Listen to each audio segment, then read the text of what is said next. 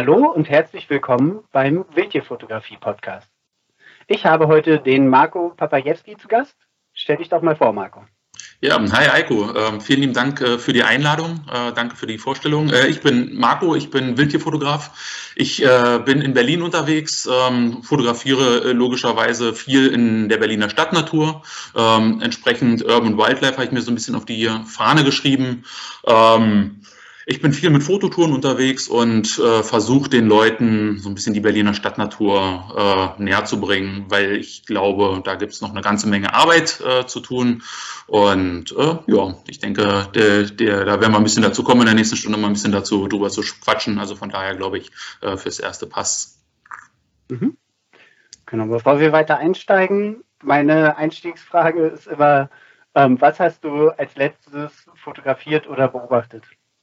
Ähm, absolut unspannend könnte ich jetzt Rotkehlchen äh, erwähnen. Äh, ähm, nee, was habe ich? Da, also, naja, die Berliner Stadtnatur ist halt relativ vielfältig. Ähm, ich, gerne fotografiere ich halt irgendwie Füchse oder Waschbären. Das ist so das, was ich als letztes versucht habe zu fotografieren. Äh, mhm.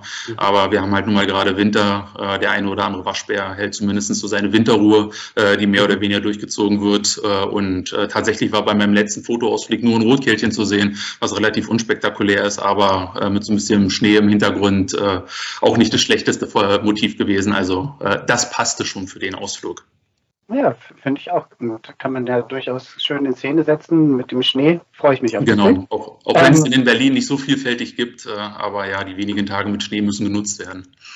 Ja, ja richtig. Ja, bei mir war es ein Turmfalke, den habe ich aus dem Auto raus fotografiert. Ähm, hätte spektakulär werden können, weil die Sonne direkt dahinter untergegangen ist. Als ich allerdings die Sonne geschafft habe, quasi hinter ihm zu positionieren, dafür musste ich halt relativ nah ranfahren, ist er aufgeflogen. Ja. Also, ähm, aber so ist es halt, ne? Die Natur macht irgendwas passiert immer. sie möchte. Ja, genau. genau. Und das ist, macht ja auch, macht ja auch Spaß. Ja, genau. Erzähl mal ein bisschen zu deinem äh, Background. Wie bist du zur Fotografie gekommen? Ähm, zur Fotografie bin ich tatsächlich etwas über Umwege bekommen. Das hatte so ein bisschen privaten Hintergrund. Ich bin vor vielen, vielen Jahren mal selbstständig gewesen als äh, Eventmanager und ich habe äh, Motorsportveranstaltungen organisiert, also äh, fernab von jeder äh, Landschafts-, Natur- oder Wildtierfotografie. Und ich habe mir damals die Frage gestellt, warum Fotografen, die ich für meine Veranstaltungen buchen wollte, so unverschämt viel Geld äh, für ihre Fotografie haben wollen. Also aus heutiger Sicht äh, weiß ich, dass es natürlich alles seinen Sinn und Zweck hatte. Aber ich mhm. dachte mir, Wahnsinn, es kann doch nicht so schwer sein, eine Kamera zu bedienen, auf den Auslöser zu drücken und mir anschließend dieses Bild zur Verfügung zu stellen. Und dafür wurden dreistellige, vierstellige Beträge aufgehoben und dachte, das kannst du auch selber irgendwie. Und ähm, so bin ich, glaube ich, vor 13 Jahren irgendwie eingestiegen, habe mir, hab mir eine ganz einfache Nikon-Kamera, glaube ich, für 250 Euro oder sowas geholt und habe angefangen mhm. zu fotografieren und durfte relativ schnell feststellen, Wahnsinn, da steckt dann doch ein wenig mehr dahinter. Also Worte wie Blende, ISO und äh, Verschlusszeit waren echt noch Fremdworte. Und äh, ja, irgendwann kam dann das erste Teleobjektiv dazu, 300 Millimeter äh, waren, waren so eins meiner ersten Objektive und ich dachte, wow, das macht dir echt Spaß, wenn du anfängst ein bisschen äh, rumzuhantieren. Und naja, so eine gewisse Leidenschaft halt irgendwie für die Natur hatte ich nichtsdestotrotz. Ich bin am Wochenende irgendwie gerne wandern gegangen. Ich hatte zu dem Zeitpunkt damals auch noch einen Hund, mit dem ich halt viel in der Natur unterwegs war.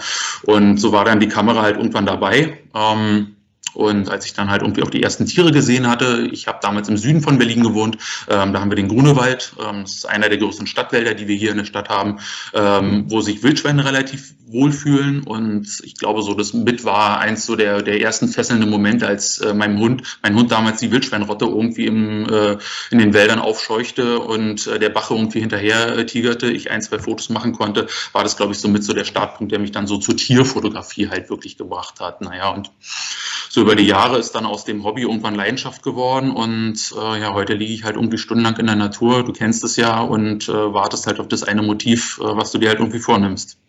Mhm. Das heißt, äh, du bist jetzt ähm, nebenberuflich Fotograf? Ja, also, also grundsätzlich, ich bezeichne es nach wie vor als mein Hobby. Also ich habe schon, ich habe schon noch einen anderen äh, richtigen Hauptjob, der mich eigentlich auf 40 mhm. Stunden äh, die Woche halt irgendwie fördert. Ich will mir auch die, die Leidenschaft, also aus meiner Sicht zumindest so die Leidenschaft halt irgendwie erhalten, zu fotografieren, worauf ich halt irgendwie Lust habe. Ähm, um selber halt irgendwie bestimmen zu können, ähm, ob ich jetzt mit den Bildern, mit dem Waldkauz, den ich halt irgendwie gerade fotografiert habe oder mit den Füchsen, äh, ob ich da halt irgendwie was mit anfange, mich an Fotomagazine wende äh, oder ob ich die halt einfach bloß bei mir auf der Festplatte halt irgendwie irgendwie belasse. Also ich, ich freue mich über jeden, der halt sich für sich halt irgendwie entschließt, äh, wirklich das hauptberuflich zu machen. Ähm, aber für mich habe ich halt irgendwie so die innerliche Befürchtung, dass der Druck vielleicht auch irgendwann mal zu hoch wird, irgendwas liefern zu müssen, was ich einfach nicht erfüllen kann. So und von daher ist es halt im weitesten Sinne äh, Hobby, ähm, aber ich würde würde lügen, wenn ich damit halt irgendwie nicht parallel noch eine Mark halt irgendwie mache. So. Mhm. Ja. ja. Das ist ja auf jeden Fall auch ähm, sehr schön und ähm, eigentlich ja auch wirklich ein entspannter Zustand. Ähm, ist ja schon so, dass auch gerade die professionellen Naturfotografen, mit denen ich gesprochen habe, und das ist ja auch meine Erfahrung, dass der Druck halt eben wirklich zunimmt und die Anspannung und dann halt irgendwie auch die Leichtigkeit manchmal verloren geht und eben nicht mehr der Genuss im Vordergrund steht. Ja, na, das Problem, glaube ich, also was ich halt zumindest sehe, das kennst du vielleicht ja halt auch irgendwie, es gibt viele Tiere, viele Motive sind halt einfach schon irgendwie tausendmal fotografiert worden.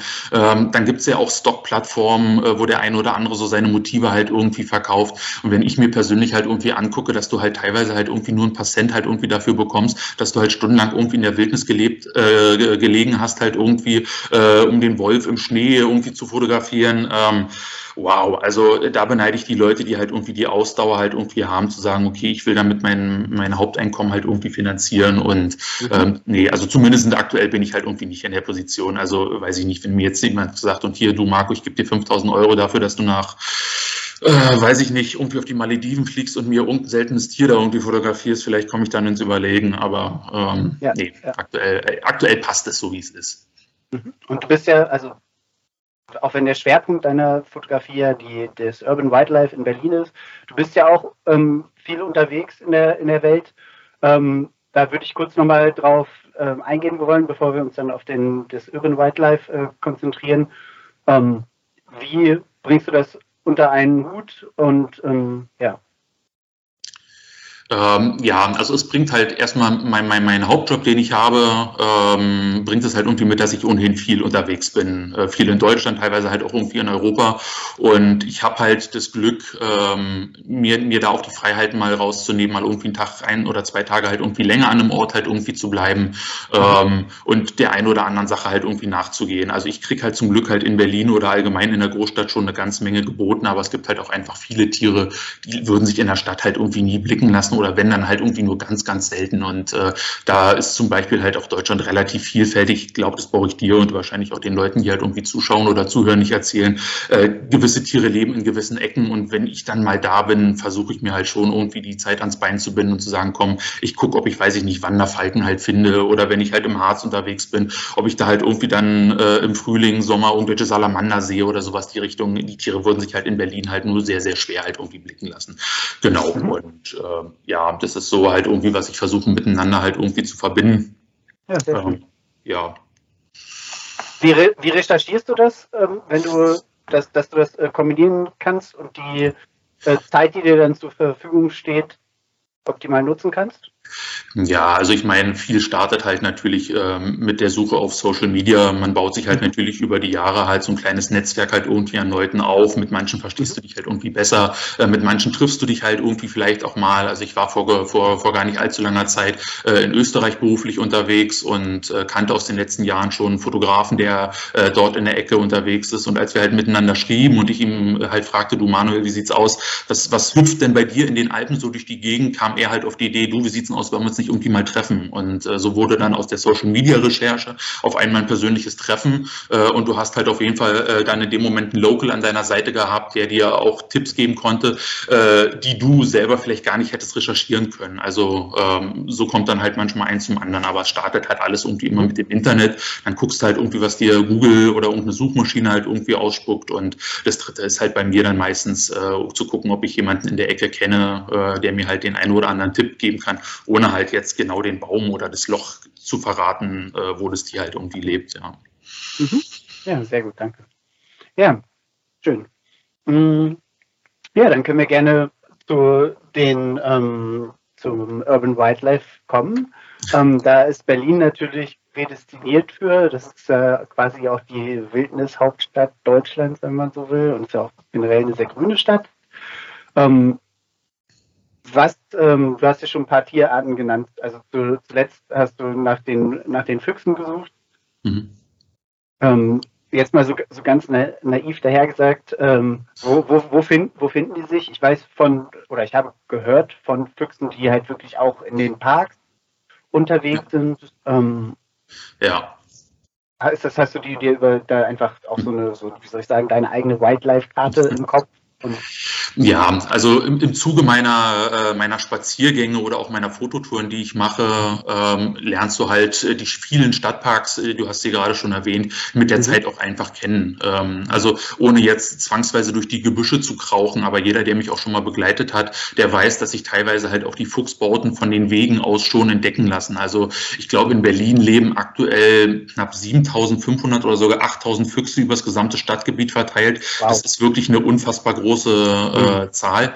Ähm, und wenn man mal in Berlin zu Besuch ist, reicht im Prinzip auch schon ein Spaziergang durch die größeren Stadtparks aus. Also so der große Tiergarten rund um die Siegessäule Brandenburger Tor, das ist vielleicht dem einen oder anderen äh, da ein Begriff. Ähm, da empfehle ich jedem, abends einfach mal einen Spaziergang durch den Park zu machen und ohne jetzt die Hand zu sehr ins Feuer zu legen, äh, aber äh, mit einer gewissen Sicherheit läuft einem da ein Fuchs auf jeden Fall über den Weg, mhm.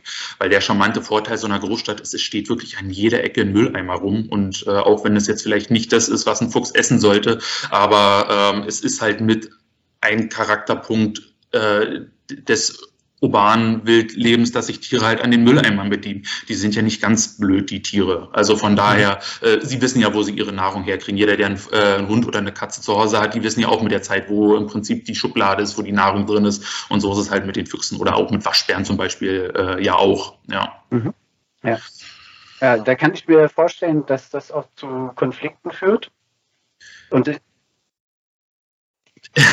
ja, genau. Also ja, also Konflikte, ich wollte dir nicht ins Wort fallen, ähm, also Konflikte an, an, vielen Ecken und Ecken, äh, Ecken und Stellen auf jeden Fall. Ähm, was ein ganz großes Problem, zumindest halt aus meiner Sicht, ist ähm, der Konflikt zwischen Tieren, äh, also zwischen Wildtieren und Hunden. Also ohne jetzt mhm. äh, das Problem Hund zu, zu oder Hundebesitzer zu nennen. Ich gönne jedem Hund wirklich seinen Auslauf, ähm, aber so ein Hund hat natürlich auch eine feine Nase und ich kann es keinem Hund übel nehmen, mhm. der seine Nase nicht halt irgendwo in irgendein Gebüsch halt irgendwo reinsteckt viele Leute haben auch tatsächlich den einen oder anderen Jagdhund. Und wer kann es einem Jagdhund verübeln, dass er rein äh, aus seiner, äh, seiner Zucht heraus oder rein aus der Historie heraus sein, seine Nase mal in irgendein Gebüsch begibt und auf einmal halt mitten in einem Fuchsbau halt irgendwie steht. Ähm, also von daher ja. äh, ist das ein Berührungspunkt, der halt auf jeden Fall irgendwie da ist. Spaziergänger, Wildtiere, mhm. Straßenverkehr ist natürlich so der zweite große Berührungspunkt. Äh, also Füchse können ja grundsätzlich eigentlich schon relativ stolze äh, Altersgrößen erreichen, die halt auch im zweistelligen Bereich liegen.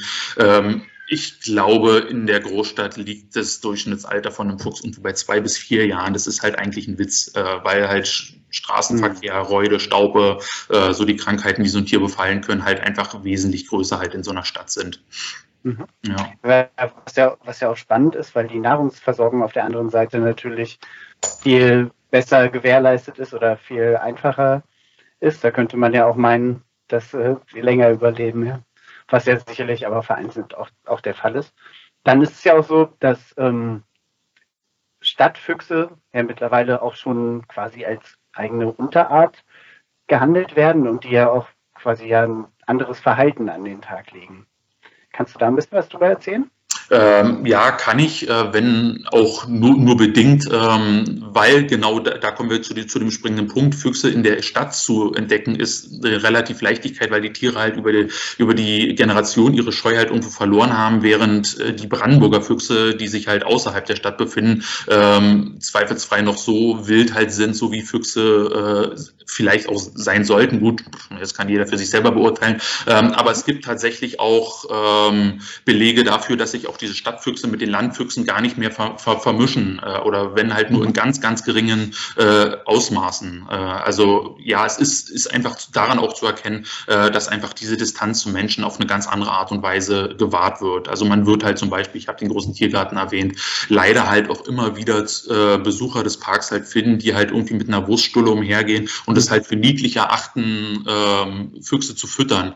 Ähm, wo man sich halt auch die Frage stellen kann, ähm, Eichhörnchen füttern niedlich, äh, kleine Vögel im Stadtpark füttern auch niedlich, warum darf ich nicht auch den Fuchs füttern? Also wo ziehe ich halt irgendwo die Grenze, dass ich sage, Tiere füttern auf der einen Seite okay, auf der anderen Seite ist es nicht okay ähm, und naja, auf jeden Fall hast du halt da unterschiedliche Berührungspunkte äh, zu Tieren halt in Brandenburg. Also kein Brandenburger Fuchs oder kaum Brandenburger Fuchs würde dir wahrscheinlich zu nahe treten, wenn du dem halt irgendwie eine Wurststille aus 100 Metern Entfernung halt irgendwie äh, unter die Nase hältst, ja.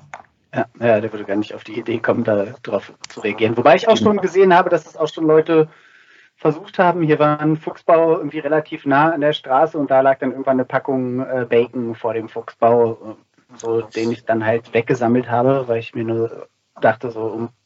Also entweder es war halt irgendwie einfach jemand, der da ahnungslos war, oder meine Befürchtung war, dass es halt vielleicht sogar vergiftet gewesen sein könnte. So, deshalb habe ich es halt irgendwie vorsichtshalber entfernt.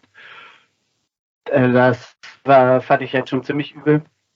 Ähm, dann ist es natürlich auf der anderen Seite so, ja, also wenn man nicht weiß, was man tut, ist es vielleicht besser, einfach generell auch Tiere nicht zu füttern. Also, also Beispiel ist ja immer wieder auch Tauben zum Beispiel, ja, die genau. irgendwie ne, leidenschaftlich gefüttert werden und halt für die natürlich, also dann irgendwie meistens irgendwie mit äh, Brot oder ähnlichem, was für die halt irgendwie lebensbedrohlich mhm. sein kann. Ähm, ja. So, Im Zweifel ist es natürlich auch, auch so, dass gerade bei Wildtieren in der Wildnis, wenn die gefüttert werden, das ja auch dazu zu einer Gewöhnung führen kann und dass dann die Tiere sind, die als erstes halt geschossen werden. Ja. Weil die, ne, da ist es natürlich noch was anderes in der, in der, Stadt, weil da die Gefahr durch die Jäger halt nicht so groß ist. Ja. Also für die Tiere genau. erst lösen. Vielleicht an der Stelle eine kleine Geschichte, die mir jetzt letztes Jahr ganz bewusst unter die, äh, unter die Nase gekommen ist, also tatsächlich unter die Nase gekommen ist. Ähm, mhm. Abgesehen von den vielen Stadtparks, die wir haben, ist, glaube ich, Berlin auch so eine Stadt der Laubenpieper. Ich weiß nicht, ob jeder damit äh, was anfangen kann, aber Berlin ist auch eine Stadt der Kleingartenkolonien. Ähm, also mhm. so, so der, der, der gemeine Berliner freut sich zwar auf seiner Mietwohnung, hat aber auch äh, nicht selten halt irgendwie noch so ein kleines Gartengrundstück mitten in der Stadt. Und äh, von denen gibt es halt auch noch viele, die schon irgendwie seit hunderten von Jahren an Rand äh, am Rand von dem einen oder anderen Stadtpark stehen. Und es gibt halt in Berlin äh, im nordwestlichen Citybereich äh, genau einen so einen Grenzpunkt, schöner Stadtpark mit See, mit, mit kleinen Flüsschen und äh, Kleingartenkolonie. Aber Oberheinz, um ihn mal ganz allgemein zu betiteln, stört sich halt daran, äh, dass die Waschbären, die eigentlich in dem Park leben, sich an den Pflaumen vergreifen. Also dachte sich Opa Heinz, na ja, um die Waschbären draußen zu halten, koche ich mal eine ordentliche Portion Nudeln, gehe mit diesem Topf Nudeln in den Stadtpark rüber und kipp diesen Topf Nudeln in diesem Stadtpark auf, äh, weil er sich dachte, dann bleiben die Waschbären sicherlich draußen machen sie im ersten Schritt halt auch. Was Opa Heinz aber nicht weiß, ist, dass der Waschbär mitnimmt, geil, hier gibt es ausreichend Nahrung für alle, also kann ich im nächsten Jahr richtig viel Nachwuchs produzieren, äh, weil ich kann meinen Nachwuchs ja versorgen. Ich habe im Stadtpark grundsätzlich nicht zu befürchten, weil außer Fuchs macht sich niemand über mich her. Ähm, also steigt die Population ähm, und die gestiegene Waschbärenpopulation findet natürlich irgendwann auch wieder den Weg zurück in den Garten von Opa Heinz und die Pflaumen. So, jetzt sind wir halt aber im Stadt Berlin, äh, im Stadtgebiet von Berlin drinnen. Tiere dürfen nicht geschossen werden, zumindest nur, wenn halt keine, äh, sag schon, äh, keine Gefahr für Leib und Seele halt irgendwie besteht. Also wird der Waschbär auch da gelassen, wo er halt ist. Und wenn halt an einem See halt irgendwie auf einmal 30 Waschbären leben, sind halt 30 Waschbären da. So, und ähm, da schließt sich so fast so ein bisschen der Kreis zu deiner, deiner Frage halt eben. Da hast du den nächsten Berührungspunkt. Irgendwann wird die. Population gewisser Wildtiere, ohne den Waschbären jetzt als Problem anzusehen, äh, der aus meiner Sicht zumindest halt nicht ist, äh, aber er ist halt einfach da und äh, gefällt halt nicht jedem. Ja, ja richtig, ja. Ja, und dann ist es natürlich auch ähm, spannend, dass sie damit natürlich auch wirklich sehr nah an den, an den Menschen ranrücken und an die Gewohnheit irgendwie daran, dass der Mensch Futter bringt, bereitstellt. Ähm, ich habe von, von Füchsen gelernt, dass die eben nicht, also in viel engeren Familienverbänden leben in der Stadt. Also während irgendwie ein wilder Fuchs ja eigentlich, hm, der, die, der Rüde und die Fee machen vielleicht doch zusammen die, die Jungen Aufzucht mhm. und ansonsten irgendwie sehen die sich eigentlich nicht und am Bau treiben die sich eigentlich auch nicht rum. Ja. So, und in der Stadt ist es so, zumindest teilweise, mhm. dass die eben ja wirklich in diesen Familienverbänden zusammenbleiben, ähm, auch das ganze Jahr über, natürlich sicherlich auch mal lose, mal enger, Mhm. Ähm, ist das was, was du auch schon beobachten konntest?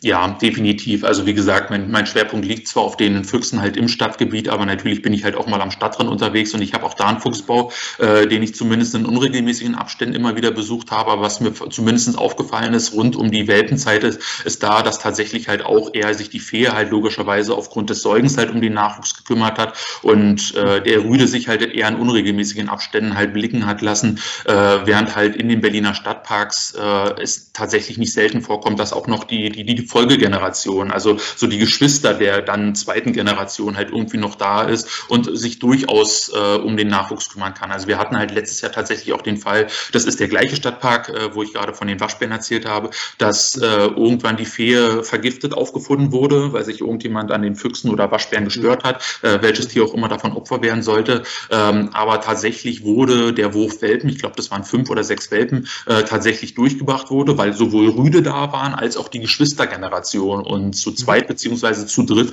haben die sich halt um die Aufzucht der Welpen halt gekümmert. Und soweit ich das halt irgendwie noch beurteilen konnte, sind alle zumindest so groß geworden, dass sie halt den Spätsommer erreicht haben und sich dann anfangen konnten, halt eigene Reviere zu suchen, sofern es halt für, für den Familienverbund halt notwendig war. Ja, aber sowas habe ich zumindest halt irgendwie am Stadtrand oder in Brandenburg persönlich noch nie beobachtet. Wird sicherlich auch geben, äh, aber mir nicht so aufgefallen. Also wenn ich überlege, wie viele Füchse Füchse ich halt in der Stadt sehe, in den Stadtparks im Vergleich zu, zu den Stadtrandwäldern, das ist ein Unterschied wie Tag und Nacht.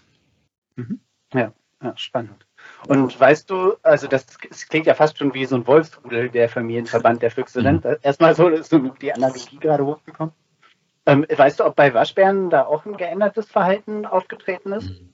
Ähm, naja, also ich kann es natürlich nicht mit Zahlen äh, belegen. Wie gesagt, ich mache es nicht beruflich, ich, ich, erhebe keine empirischen Studien oder sowas ähnliches. Ähm, aber zumindestens, was ich beobachten kann, ist, dass es halt auf jeden Fall mehr Nachwuchs gibt. Also äh, ich glaube, der äh, die Waschbärenfee bringt ja so zwischen zwei und vier Welpen, glaube ich, in der Regel halt irgendwie zur Welt. Ähm, ich habe tatsächlich aber letztes Jahr halt auch zwei Feen entdeckt, die halt fünf äh, Welpen zur Welt gebracht haben. Und so zumindest, okay. soweit mein biologisches Verständnis halt irgendwie ausreicht, äh, kommt ja erhöhter Nachwuchs oftmals auch dann zu tragen, wenn halt das Nahrungsangebot halt irgendwie da ist. Wie das biologisch funktioniert, kann ich nicht erklären, ähm, aber ich kann es halt zumindest beobachten und von daher ähm, irgendeine Veränderung muss es ja geben oder äh, zumindest Tiere reproduzieren sich ja, glaube ich, eher weniger, äh, wenn sie halt nicht dafür Sorge tragen können, dass sie halt ihren Nachwuchs halt durchbringen, wenn es halt vielleicht gerade mal für sie selber reicht. Ja. Ja, das ist eine, eine Sache. Die andere ist halt zum Beispiel der, der Jagddruck, wenn eben stark, ähm, starker Jagddruck herrscht, dann versuchen die Tiere ja die Population auszugleichen auch und ähm, haben dann größeren Nachwuchs, ähm, also eine höhere Reproduktionsrate. Ja. Ähm, also was ich bei Waschbären nicht weiterhin nicht beobachten kann, ist, dass sich auch der Rüder halt irgendwie drum, drum kümmert. Ich glaube, das ist ja unisono eher so, dass die, dass allein die Waschbärenfee den Nachwuchs großzieht, äh, während der Rüde sich dann halt irgendwie nach dem Akt der Paarung halt irgendwie äh, wieder äh, verzieht und allerhöchstens im erweiterten Revier halt unterwegs ist. Aber daher glaube ich sichergestellt werden muss, äh, dass der Nachwuchs irgendwie durchkommt und der, der Rüde ja eher eine Gefahr wäre für äh, den Nachwuchs. Ja, also da kann ich nichts mhm. in der Richtung feststellen. Mhm. Ja, interessant. Ja, das war mir auch nicht bewusst, dass es da ähm, Schwierigkeiten gibt äh, bei den, bei den Waschbären. Also hm, interessant. Ähm, ja, genau. Du hattest davon gesprochen, dass äh, auch Tiere vergiftet wurden. Ja. Ähm, kannst du da noch, noch mehr erzählen? Ja, es ist halt, es ist halt schwierig. Also ähm, die Motivation dahinter kann ich nicht verstehen. Also es gibt ja, mhm. es gibt tatsächlich in Berlin einen Waschbärenbeauftragten und ich glaube, es ist eine Sie, eine Waschbärenbeauftragtin, die im Prinzip dafür da ist, äh, dem besorgten Bürger im Prinzip mit Rat und Tat zur Seite zu stehen, äh, wenn irgendwo in Anführungsstrichen ein Problem existiert. Und wie gesagt, es gibt halt die, äh, gewisse Stadtparks, ähm, da kommt es zu erhöhten Populationen ähm, und unter bestimmten Umständen können ja so eine Tiere entnommen werden, wie es so schön äh, in, der, in der Jägersprache heißt heißt, es muss nicht zwangsweise immer sein, dass das Tier geschossen wird, aber es gibt ja durchaus auch über Lebenfallen oder ähnliches im Prinzip die Möglichkeit, Tiere aus, aus einem Revier halt irgendwo zu entnehmen. Äh, äh, das, die Komplikation, die halt auftritt, ist, dass die frei werdenden Reviere äh, ein, aufgrund der hohen Dichte der Stadtparks oder aufgrund der hohen Dichte der Tiere spätestens im Folgejahr wieder besetzt sind. Also äh, es bringt aus meiner Erfahrung nach relativ wenig an vielen Städten, äh, in vielen Ecken, äh, die Tiere halt aus ihrem Revier halt irgendwie zu entnehmen. Ähm, ja. Und ich glaube, um auf deine Frage grundsätzlich zurückzukommen, ich glaube, daran stört sich halt der ein oder andere und sagt, okay, wenn die Stadt untätig wird, das ist ja gerne mal so ein Ding, was man der Politik halt irgendwie unterstellt, äh, einfach ja. aus Nichtwissen heraus, äh, dann nehme ich das Ding selbst in die Hand. Und entsprechend wären halt, ich habe von Opa Heinz gesprochen, ich kann es, will es ihm nicht unterstellen, weil ich es ihm nicht beweisen kann, aber genau in diesen eingerichteten Futterstellen wurden halt auch Giftköder gefunden, die die Tiere dann zu sich nehmen und dann liegen sie halt ein mhm. paar Tage später halt irgendwie äh, rücklings irgendwie auf dem Boden und äh, ja, sind halt tot. Ändert nichts an der Wildtierpopulation, aber ist natürlich grundsätzlich schade um jedes Einzelschicksal. Mhm. Wie ist das? Also, ich meine, genau über diesen Fall hatten wir auch gesprochen. Schon damals irgendwie, weil du das auch ähm, auf deinem Social Media Kanal, ich glaube auf Instagram war es geteilt hattest. Ähm, das heißt ja, du fotografierst und dokumentierst dann auch ja nicht nur die Schönheit sozusagen der Tiere in der Stadt, sondern eben auch die Konflikte. Ja, also natürlich versuche ich halt so den genauen Fall halt irgendwie ein bisschen zu umschiffen, weil ich zumindest finde, irgendwie, also zumindest tote Tiere haben aus meiner Sicht erstmal nichts auf Social Media zu tun. Aber genau da versuche ich halt grundsätzlich halt irgendwie anzusetzen und eine gewisse Sen für eine gewisse Sensibilisierung halt irgendwie zu, äh, zu, zu sorgen, äh, dass man einfach versteht, dass Tiere in der Stadt halt einfach da sind und sie halt auch einfach dazugehören und aus meiner Sicht halt auch irgendwo eine gesunde Koexistenz existieren kann. Ähm, weil weil äh, auch Waschbären grundsätzlich zumindest aus meiner Sicht keine Gefahr für, für den Menschen ähm, oder auch den Hund oder wen auch immer darstellen, wenn man weiß, wie so ein Tier halt irgendwie lebt äh, und existiert. Ähm, und ja, ähm, ja natürlich versuche ich dann halt darüber zu berichten. Ähm, in dem Zusammenhang hatte ich halt natürlich darauf hingewiesen, ähm, dass es äh, zu, zu einer, auf jeden Fall mal zu einer Umweltverschmutzung gekommen ist, weil das ist es erstmal aus der Sicht der Politik. Das muss man halt auch sagen, dass halt so eine Untersuchung der, der Nahrung, die man halt irgendwo findet, ob da halt irgendwie Giftköder oder sowas drin stecken, auch Geld kosten. Und äh, mhm da ist die Politik dann halt so gestrickt, dass sie halt sagt, na ja, äh, der Waschbär ist erstmal eine invasive Art, der ist nicht schützenswert, ähm, tote Tiere sind halt nichts Schönes, aber dafür Geld auszugeben, diesen, äh, diesen Futterplatz auf Giftköder zu untersuchen, dafür wird halt kein Geld ausgegeben, entsprechend ist das halt erstmal nur eine Umweltverschmutzung und da versuche ich halt zumindestens dann dafür zu sensibilisieren, dass ich sage, Jungs, lasst es halt irgendwie bleiben. Es gibt andere Wege und Mittel, sich um die Tiere zu kümmern. Ja, ja, richtig. Und gerade jetzt, so, so, das wäre wahrscheinlich dann auch die Aufgabe von so einem Waschbärenbeauftragten, weil es gibt ja, also ganz einfache Ansätze sind ja zum Beispiel eben kein Essen auf den Kompost tun. Irgendwie. Dann kommt halt der Waschbär auch nicht in den Garten. Ja, also ne? natürlich. Äh, sehr plakativ, aber es gibt ja immer irgendwie Möglichkeiten, dafür Sorge zu tragen, eben, dass die Tiere oder dass es weniger Konflikte mit Tieren gibt das kann sein, wie, es äh, gelöst ist, halt, ne, dass äh, kein, kein Futter rausge oder kein Müll äh, rausgestellt wird. Es kann auch sein, dass die Mülltonnen irgendwie tiersicher gemacht werden. Das habe ich mal in Südafrika gesehen, dass seit Pavian sichere Mülltonnen aufgestellt mhm. werden, die einen Mechanismus haben, den die halt nicht knacken können. Ja. So, genau, Dinge. also ist ja, ist ja in Berlin genau das Gleiche. Also ist, man, mhm. man kann vor seine Mülltonnen im Prinzip Schlösser davor hängen, um die halt irgendwie halbwegs waschbärensicher zu machen. Ähm, auf der anderen Seite ist es natürlich schon relativ schwierig, wie weit greifst du halt irgendwie in die Persönlichkeitsrechte des Menschen halt irgendwie ein. Ich gönne jedem mhm. seinen Kleingarten und ich gönne auch Opa Heinz seine Pflaumenbäume und ich gönne ihm seinen Biokompost. Und wenn er da halt die Kartoffeln ausschüttet, dann schüttet er halt seine Kartoffeln aus. Man muss sich halt bloß im Klaren sein, welche Konsequenz halt in einer Stadt Ganz wie genau. Berlin halt damit einhergehen kann. Ja. Und äh, dann darf ich mich aus meiner Sicht zumindest nicht darüber beschweren, dass ich halt Tiere halt irgendwie andocke. Und ich, die Frage kann sich jeder selber ja mal stellen, welchen Schaden hat man persönlich, wenn der Waschbär auf dem Kompost rum äh, dackelt? Also aus meiner Sicht gar keinen. Im besten Fall macht er noch ein Häufchen auf den äh, Kompost drauf, wird er nicht machen, weil es ist sein Nahrungsplatz, aber äh, so, da entsteht ja kein Schaden, also aus meiner ja, Sicht. Ich verstehe ich versteh den Gedanken dahinter. Nee, genau, ich, das, das denke ich auch da an der Stelle.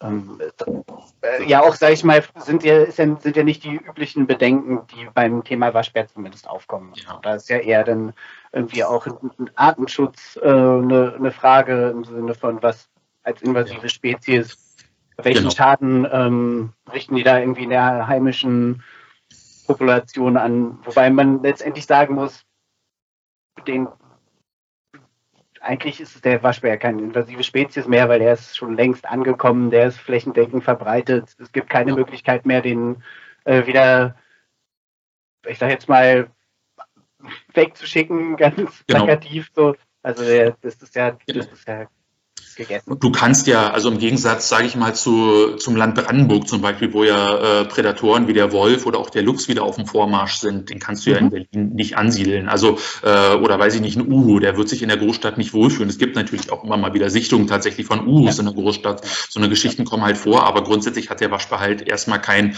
äh, natürlichen Feind in der Hinsicht, wenn man, wie gesagt, vielleicht mal den Fuchs außen vor vorlässt, in Richtung Welpen äh, gedacht. Ähm, aber nur weil man eventuell als gemeiner Bürger halt nicht sieht, äh, dass im Hintergrund gearbeitet wird, heißt es ja nicht, dass was gemacht wird. Also es wird ja in vielen Stadtparks, gibt es ja äh, auch von der Senatsverwaltung immer wieder Untersuchungen, gibt es dort seltene Arten, gibt es da Vögelarten, die, die extrem selten sind, wie der Wiedehopf zum Beispiel oder sowas, die, die geschützt werden müssen. Ähm, das, das sieht Heinz einfach nicht. Das steht halt nicht in der Zeitung, da steht nicht drin, äh, schon wieder Wildtieruntersuchungen äh, im Stadtpark, das steht da nicht drin, aber die Untersuchungen werden ja trotzdem gemacht. Und äh, im Zuge genau dieser Umweltverschmutzung, über die wir jetzt gesprochen haben in dem Berliner Stadtpark, hatte ich halt mit der Bezirksverwaltung des, des, des äh, betroffenen Stadtparks gesprochen. Und die, die haben mir halt bestätigt und halt auch Ergebnisse gezeigt, dass sie gesagt haben, hey, du, wir haben letztes Jahr hier ein Monitoring durchgeführt, die, die und die Tierarten sind in dem Stadtpark ansässig, davon ist keine besonders schützenswert, weil ein Sperling, eine Blaumeise, ein Rotkehlchen, äh, natürlich ist es jetzt erstmal nicht schön, wenn der Waschbär sich an, an dem Gelege vergreift, aber gemessen an der Gesamtpopulation, es gibt ausreichend Spatzen, Blaumeisen und Rotkehlchen, da muss halt nicht sonderlich schützend eingegriffen werden und der Waschbär entnommen werden. Ähm, ja. Um es wobei, halt, ja, ja, wobei halt Feldsperlinge zum Teil ja doch auch schon. Ja, schlechtes Beispiel. In, in, also, in, und in der Berlin ist er allerdings wahrscheinlich nicht äh, besonders. Ja, also der, genau, der also Feldsperling war vielleicht an der Stelle. des Artenschutzes oder der Politik, entschuldige. Ja, Genau, also nee, ich sagte, Feldsperling war an der Stelle vielleicht äh, das schlechte, schlechtes Beispiel. Ähm, Haus, Haussperlinge, die haben wir hier halt in Berlin ohne Ende. Bei dem Feldsperling hast du natürlich vollkommen recht, der ist ein bisschen, ein bisschen seltener gesehen. Aber ich glaube grundsätzlich, was ich sagen wollte, ist klar geworden. Wir haben halt in den Stadtparks ja. ist eine gewisse Grundpopulation einfach da an, an Vögeln, die es in Hunderttausenden wahrscheinlich halt deutschlandweit, berlinweit halt irgendwie gibt. Und äh, dann wird gesagt, okay, komm, ihr habt zehn Waschbären in dem Park. Naja, gut, die regulieren sich ja. schon selbst, weil wenn es mhm. genügend Waschbären grundsätzlich irgendwann gibt. Da gibt es ja auch tatsächlich wissenschaftliche Studien zu. Äh, wenn es zu viel der Tiere, der Raubtiere halt gibt, reguliert sich die Population wieder irgendwann von selten, wenn das Nahrungsangebot ja. kleiner wird. So, und wenn der Mensch nicht dafür sorgen würde, dass dieses Nahrungsangebot auf einem Level hochgehalten wird, äh, dann reguliert sich die Natur auch in der Stadt selber. Ja, ja, und der Waschbär hat da halt das, ähm, ist ja halt insofern ein besonderes Beispiel, weil der halt einfach eine Nische besetzt, die sonst halt bei uns nicht besetzt ist.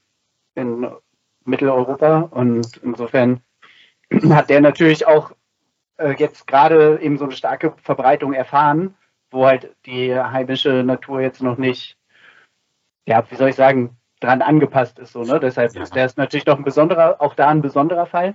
Dann muss ich sagen, oder möchte ich sagen, äh, das ist natürlich toll, dass du da die Initiative ergriffen hast und dass du dann dich da an die, was sagtest du, Bezirksverwaltung ge, äh, genau, also, hast?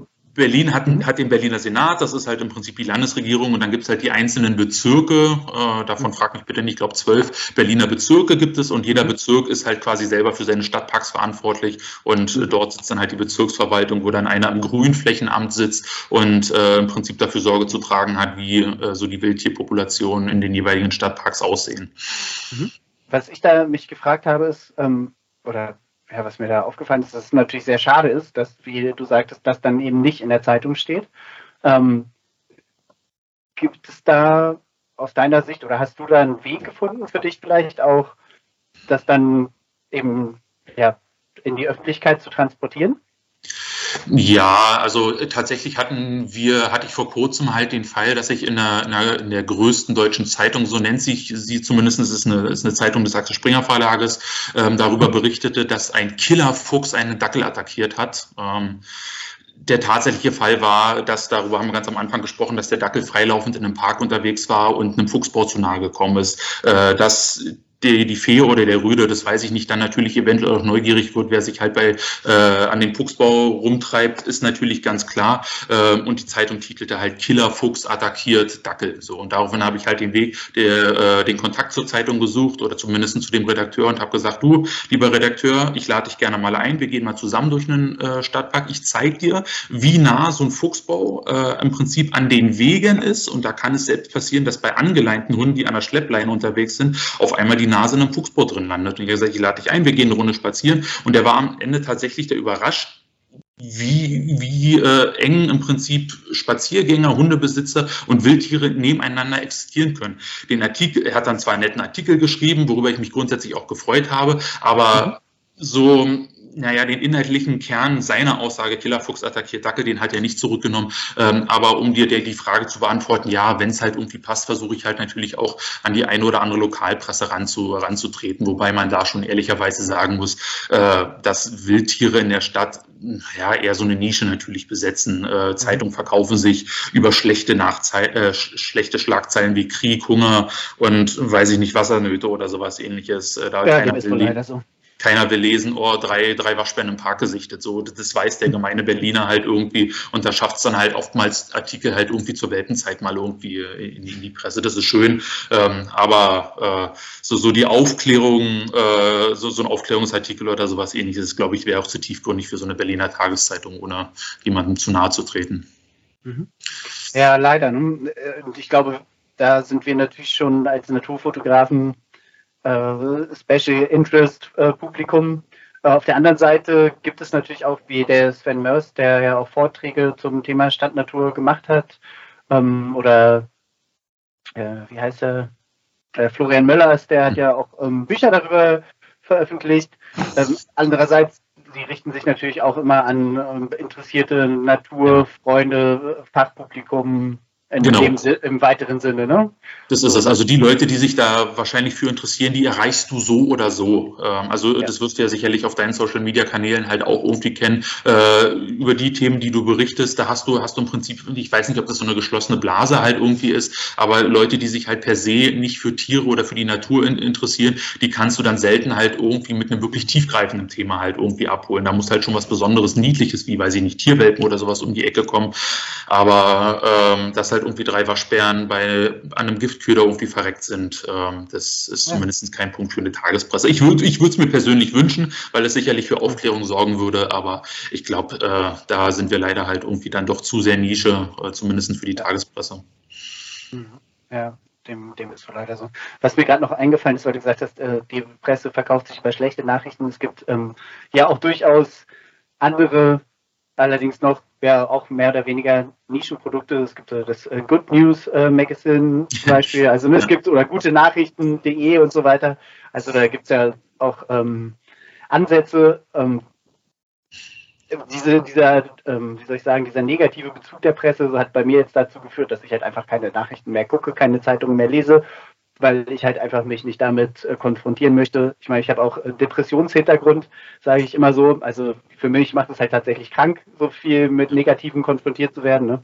Aber dann kann ich da ja meinen Weg gehen für mich, ähm, da eben nicht mit in den Kontakt zu gehen. Ne? Andererseits kann das natürlich auch nicht die ähm, Lösung für alle sein, sage ich mal. Nee, das ist schon richtig. Nachrichten haben ja auch ihren, ihren, ihren Wert. Also die, ja, ja. ist halt die Frage eben, ne? wie, wie negativ die geschrieben sein müssen oder halt, ne, wenn es dann darum geht, ähm, jetzt sag ich mal, dein Waschbärenbeispiel, so, dann würden sie das halt wahrscheinlich nur gedruckt werden, wenn es halt ein Bild gibt, wo die Waschbären irgendwie mh, mm, halb verrottet oder zerfleddert irgendwie aufgebahrt werden. So, das ist halt, das kann, das kann dann ja auch wieder nicht von Interesse sein. Ne? Wie du schon sagtest, ich finde halt, es gibt halt schon auch so einen Aufklärungs- Ansatz oder eine Wichtigkeit da drin, auch ähm, das zu zeigen, dass, weiß ich nicht, Tiere verunfallt werden.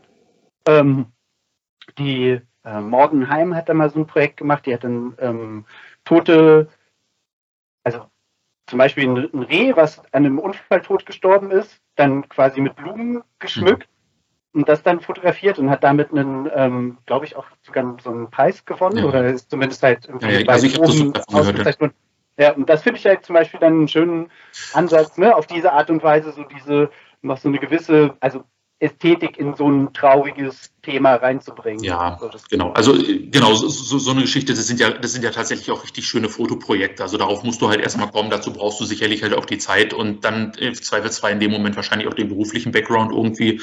Ähm, aber äh, gerade gerade zu dem Thema Sensibilisierung, also wir hatten tatsächlich jetzt auch vor kurzem, fällt mir gerade ein, äh, es gibt natürlich die eine oder andere Hauptverkehrsstraße, die ein bisschen abgelegener ist, aber äh, wo sich trotzdem halt ein Kanal oder ein Stadtpark befindet, die aber trotzdem relativ eng besiedelt sind. Und es gibt halt die eine oder andere Ecke, wo sich auch zum Beispiel Biber sehr, sehr wohl fühlen. Ist ja auch so ein Stadttier mittlerweile, äh, was hier irgendwie ja, im Herzen also. Berlins angekommen ist. Mhm. Und tatsächlich hat es die Politik an der einen oder anderen Ecke äh, geschafft, äh, tatsächlich auch Hinweisschilder zu installieren und 30er Organisation einzurichten. Mhm. Ähm, aber äh, wirklich Anerkennung finden, finden diese 30er-Zonen halt nicht, wenn du diese Straße halt lang fährst, gerade halt auch in den Dämmerungszeiten, wo die Tiere halt unterwegs sind. Die Leute fahren halt erst recht mit 60 oder 70 äh, die Straße lang, weil sie, A, weil da wenig unterwegs ist, es ist halt noch nicht so viel los auf den Berliner Straßen und die Leute denken, geil, ich kann hier halt irgendwie rasen. Äh, dass halt aber dann Biber unterwegs sind, die dann halt getroffen werden, ähm, darüber macht sich dann halt wahrscheinlich erst derjenige Gedanken in dem Moment, wo er das Tier halt erwischt. Ähm, ansonsten ist einer gewissen Gesellschaft, sage ich mal zumindestens äh, halt auch sowas dann egal. Da kann es dann halt auch in der Presse stehen, wie es halt will. Ähm, mhm.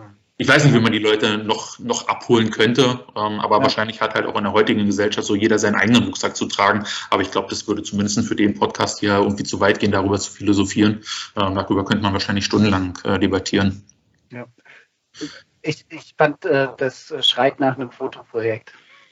also, so, also ne, wie weiß ich, es kann ja eine, kann ja eine äh, eine Ausstellung sein, die irgendwie, oder ein paar Bilder, die irgendwie am Straßenrand entstehen oder so, die die Leute halt sehen. Ähm, also ist jetzt gesponnen, ne? Aber ja, ja, ich, ich, ich verstehe so. den Ansatz. Ist tatsächlich ein relativ, ist eine relativ gute Idee. Äh, es gibt an dem Stadtpark, wo ich äh, jedes Jahr eigentlich meine Fuchswelpen fotografiere, gab es tatsächlich von einer ansässigen Grundschule ein, ein Kunstprojekt offensichtlich, die an die Straßenlaternen selbstgemalte Plakate, wirklich, die waren mindestens A1 oder A0 groß, wo halt so ein Warnhinweis aufgezeichnet wurde mit mit Vorsicht Fuchsfamilie. Wie gesagt, war selbst gezeichnet, sah super niedlich aus. Das Ganze hing eine Woche. Dann wurde es von der Bezirksverwaltung abgenommen, weil es halt keine offiziellen Straßenschilder sind und dementsprechend halt nicht dort hängen dürfen, weil Straßenschilder müssen SD hier äh, konform der Straßenverkehrsordnung und so einen ganzen Kram sein und da die dem Originalverkehrsschildern zu ähnlich sahen, abgenommen und dementsprechend gab es auf einmal wieder keine Hinweise, äh, Vorsicht Fuchswelpen.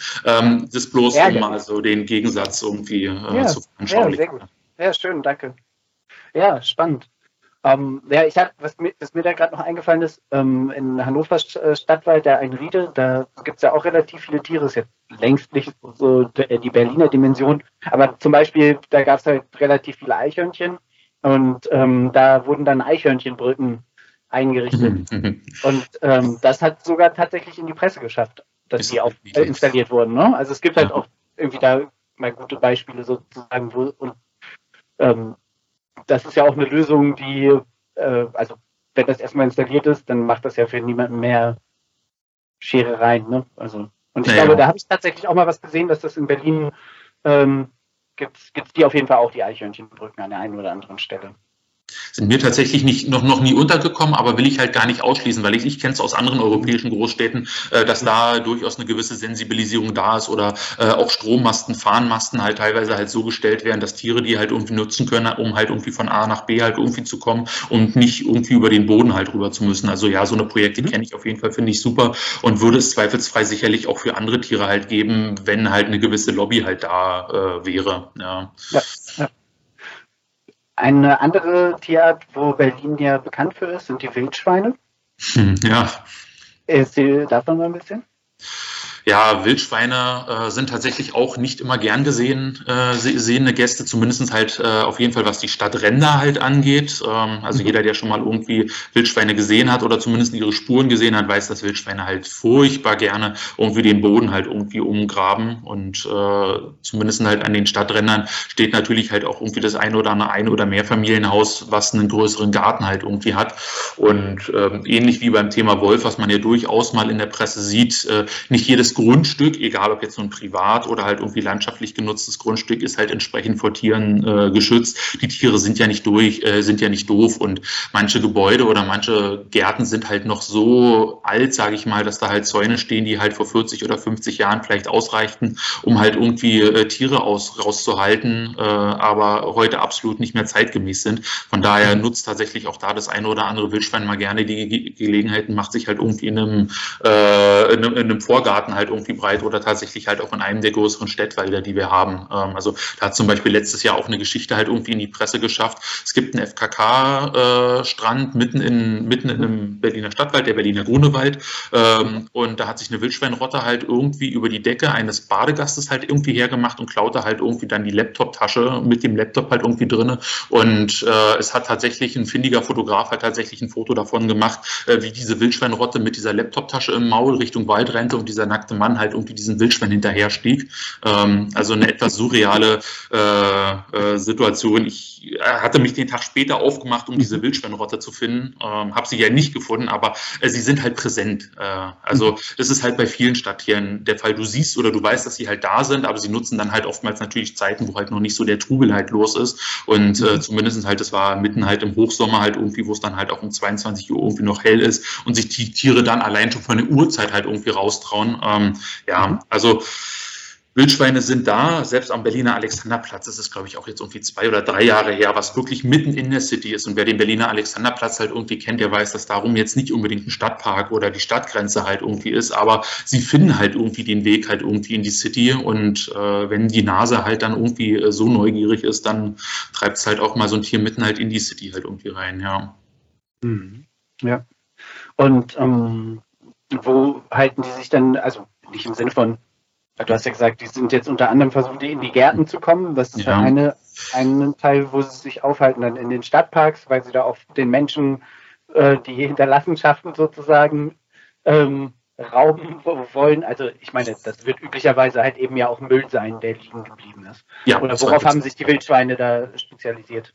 Ja, klar, also Wildschweine sind natürlich Allesfresser. Äh, ich, ich glaube, mhm. das, das weiß man tatsächlich auch schon irgendwie so von klein auf. Ähm, es gibt tatsächlich auch oftmals, es müssen gar nicht mal immer unbedingt die Stadtparks sein, sondern oftmals gibt es halt auch, Berlin ist ja, liegt ja auch noch in, in so einer Senke halt drin aus der, aus der alten Eiszeit, äh, aus der letzten Eiszeit, dass relativ viele Flüsse auch noch übrig geblieben sind, woraufhin auch tatsächlich noch das eine oder andere Moor Moorgebiet halt auch noch innerstädtisch halt irgendwie zu finden ist. Diese Flüsse bilden dann oftmals wie so einen kleinen Gürtel, der halt in die Stadt oder rein oder rausführt und tatsächlich heute aber auch als Naturschutzgebiet zum Glück halt irgendwie als solches gekennzeichnet ist, oftmals abgesteckt ist, äh, wo die Tiere dann halt auch rein und raus können, also auch nur die Tiere rein oder raus können. Äh, von daher ist da im Prinzip wie so, wie so eine kleine Luftbrücke im Prinzip da, die Tiere halt irgendwie in der Stadt zu halten oder sie halt auch wieder rauszuführen, wie auch immer man es sehen will. Aber auch da halten die Tiere sich halt äh, irgendwie, irgendwie auf. Es gibt im Norden der Stadt gibt es Tegler Fließ. Das ist ein relativ großes äh, Fluss- und Moorgebiet, halt irgendwie, was von der, vom Stadtrand bis relativ weit, sage ich mal, so in den City-Rand halt irgendwie reinführt und äh, wo halt auch, auch kein Mensch halt irgendwie reinkommt. Da führt immer mal wieder die eine oder andere Brücke halt irgendwie rüber, aber die Tiere können halt im Prinzip auch zu ihren Zeiten lang schlawinern, wann auch immer sie meinen, da lang laufen zu wollen. Und äh, mhm. ja, so ist es dann halt doch ein relativ einfaches für die Tiere in der Stadt zu bleiben. Mhm. Ja, stark. Ja, das ist ja gut, dass das quasi da vorgesorgt wird und dass da Räume geschaffen werden, auch für die Tiere und ähm, ja. da ja auch dann Konflikten sozusagen vorgebaut wird. Ja, also es ist tatsächlich, also Berlin ist tatsächlich da eine Stadt der Gegensätze, zumindest aus meiner Sicht. Es gibt halt diese kleinen Stadtparks, wo äh, relativ schnell es zu Berührung halt einfach kommen kann, aber dann gibt's halt auch wieder die Gebiete, äh, die halt dann so weitläufig sind, dass die Tiere sich fast halt noch so wohlfühlen können, wie sie halt irgendwie, äh, sage ich mal, auf dem Land in Brandenburg oder wo auch immer es ein bisschen weitläufiger ist, halt irgendwie äh, natürlicher wohlfühlen würden als in der, in der Innenstadt. Aber sie wären ja zweifelsfrei nicht in der Stadt, äh, wenn, äh, wenn sie sich hier unwohl fühlen würden. Ja, ja definitiv. Ich habe ähm, noch äh, eine, eine spannende Info gefunden, und zwar, dass Berlin quasi die Hauptstadt der Habichte ist. Dass äh, Berlin eine der größten Habichtdichten Europas hat und dass die Habichte sich da quasi auch ja drauf oder daran angepasst haben, quasi ein Stück weit an das Leben in der Stadt.